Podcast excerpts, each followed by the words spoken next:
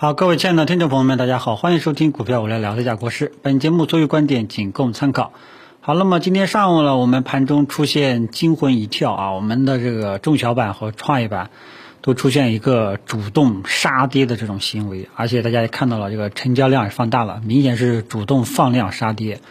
啊。但是呢，随着这个十点半之后啊，咱们的券商啊，然后板块。这个止跌上涨，然后呢，整个之前中小创带头杀跌的这个科技股啊，医疗医药也都是好像也有有一种跌累了的这种感觉，跌透了的一种感觉啊，啊，然后出现了一个止跌反弹啊，使得这个三大指数呢，这个下跌的幅度啊有所收复啊。那么面对这种走势呢，呃，毋庸置疑，市场的情绪呢已经变坏了啊。虽然说这个。临近收盘前有一定的收复失地的这种行为，但是这种行为更多的还是一个 超跌反弹吧。啊，有一些资金呢，有一些左侧资金呢进去这个捡一些便宜去了啊，捡便宜去了。当然这些是左侧资金，他们呢是先知先觉，但他们做的对不对也不好讲啊。所以说这种呃尾盘的这个出现的这种拉升，更多的还是左侧资金进去试仓啊。但是呢，整体的市场氛围呢已经不一样了，啊，你看中小板和创业板已经跌破之前的一个低点了，已经创下阶段性的一个低点了。虽然说很有可能它是次破，但是市场对吧？你这么一下跌呢，短期的这个情绪呢已经是是是不行了，很难再恢复了啊。所以我们呢，呃，中小板和创业板、中小创这一块呢。基本上短期是以看空的这种思维对待了啊，上午有所反抽啊，更多的还是一个短线反弹啊，毕竟呢它离五日均线呢还是有点远的啊，所以中小创这一块呢，还是建议大家呢没事就不要做了啊，尤其是像科技板块啊，因为科技板块今天是杀跌的一个主力，呃，他们基本上也已经破位了啊，很有可能是即便是这个这个假。这个刺破啊，假突破，但是这种市场的这种看多的这种情绪呢，是进一步被打压，啊，后面很有可能就是震荡反复啊，要有机会的话呢，也也也就是超跌反弹的这种行情，啊，但是这段时间呢，你这种短线行情呢，基本上也不是支持大家太去做了，啊，中小创一定要耐耐心等待它的右侧信号出现了，啊，这个我之前给大家好像做过三个定调。啊，三个定调，其中我就讲到中小创科技股呢，一定要等到它有这个明显的一种右侧信号了，啊，调整信号出现了再看一看，否则的话呢，都是反弹行为啊，反弹有的好的话呢可能会多一点，差的话呢，对吧？很有可能就是半日游，操作难度呢是比较大的啊，而且科技股呢现在整体在等一个事情，就是呃十五号华为的这个禁令啊。到时候看看落地之后呢，会不会有一个反弹啊？那么还有一个星期，好吧？所以中小创这一块呢，整体的这种弱势特征呢，应该不用我多说啊。中小创这最近呢，主要还是在创业板的低价股这一块呢，还是炒作的比较多一点。但是今天呢，也都降温了啊，因为监管这个又升级。所以引起了一个里面的一些标的啊，就有一点呃松动的这种迹象了啊。所以这个呢，我也跟大家讲过啊，这个它的确是最近三周，因为创业板这些低价股自实行百分之二十的这个跌停板幅度以来，是一直是持续单边上涨，的的确确是一个结构性的机会啊。但是它早晚早晚会到头啊，像今天就有一点松动的这种感觉了啊。好，然后呢就是这个呃说说。涨幅榜靠前的，那大家毋庸置疑都看到了是三大权重跟周期股啊，煤炭、钢铁。那么这一块呢，就是主要是在他们的这个引领下啊，强势下，咱们的沪指呢相对来说呢跌的呃最少一点啊，跌的少一点啊。但是呢这一块，你说它是？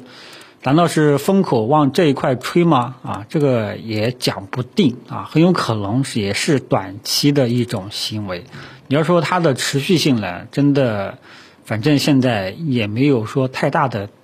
这种底的这种感觉啊。那么沪指呢，其实大家也看到了，整体上它的跌幅是比较小的啊。沪指像现在的位置呢还在箱体的这样一个中间的这样一个位置，然后我们的中小板和创业板呢基本上已经跌穿了这个箱体的下沿，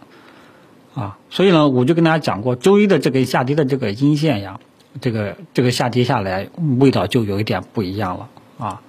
所以呢这两天中小板和创业板已经击穿了啊，这个沪指主要还没有到下沿，主要是由于昨天银行保险啊权重护盘行为导致它没有跌下来。啊，但是呢，沪指整体上也是一种无序状态，啊，也没有说有明显的这种做多的氛围，啊，虽然讲这个，呃，煤炭、钢铁啊，银行、保险、券商，诶，有一定的这个，这个还是有一点点，有一点点强势的这种味道在里面，但是持续性呢，依然还是一个问号，啊，所以讲不好，啊，很有可能就是。反正如果说是我的话，我的态度呢，就是还还是觉得它是存量资金，今天去捣鼓这些低估值的这些板块了，寻求防御了啊。那么白马股呢，以前也是防御状态啊，也是一个配置防御性的一个思路的一些标的。但是白马股呢，最近整体都出现一个集体性的一个阶段性的一个调整啊。那么白马股这一块呢，之前是一直建议大家。啊，但是呢，我跟大家也讲过，它这个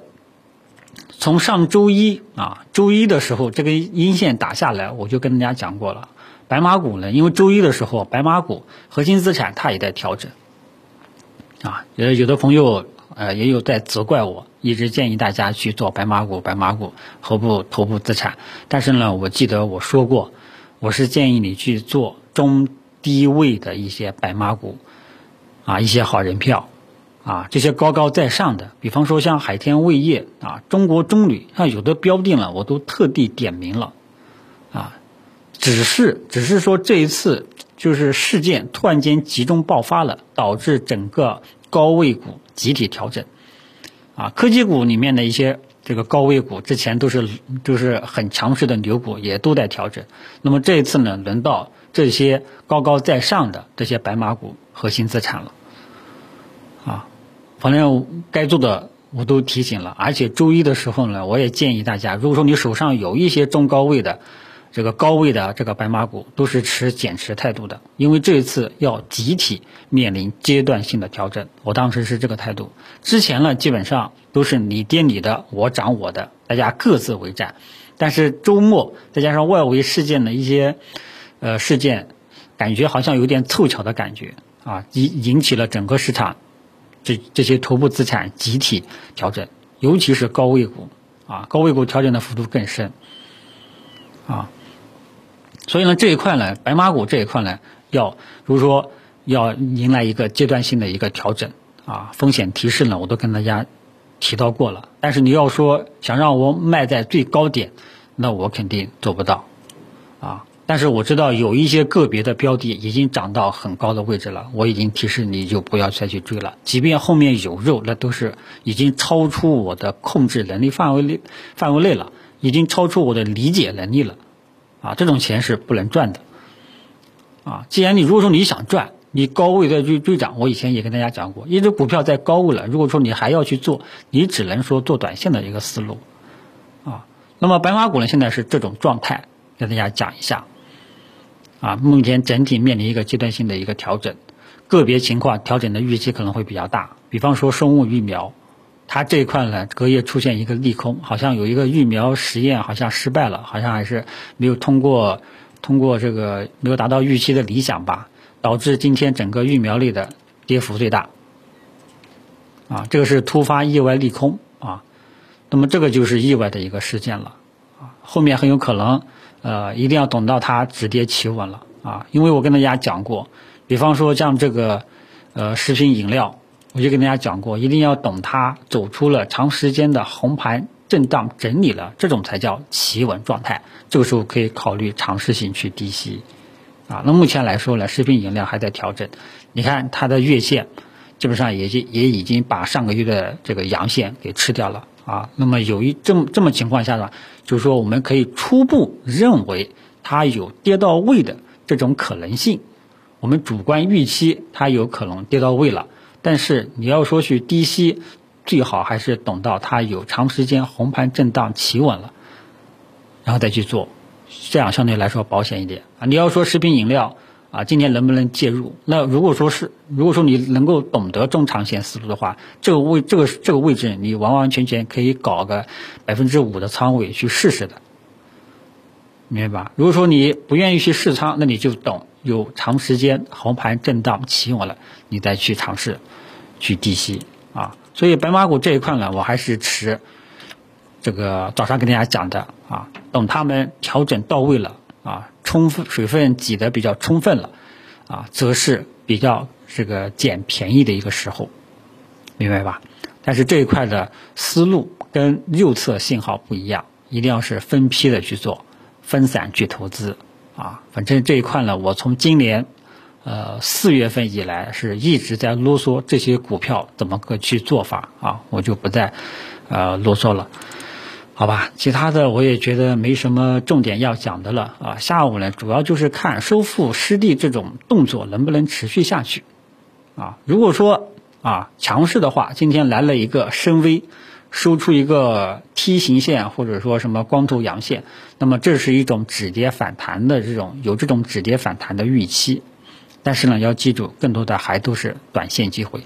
更多的还是建议大家能回多少血回多少血为主。不建议盲目的去开仓，除非你是短线高手。然而我知道大部分这个短线是很难把握的啊，我短线也是也是很菜的啊。整体市场的水平我也是菜鸟一个啊，国师就这水平了啊。愿意听了就愿意这个继续听，继续支持啊。不愿意听了你可以听听别的，看看有没有更好的这个分析的，好吧？呃，其他的我觉得没有什么重点要说的了啊。总之呢，我们现在整体上来还是持谨慎态度啊，不宜盲目的新开仓啊，好吧？呃，因为要知道，真正的底往往都是打磨出来的，长时间打磨出来的，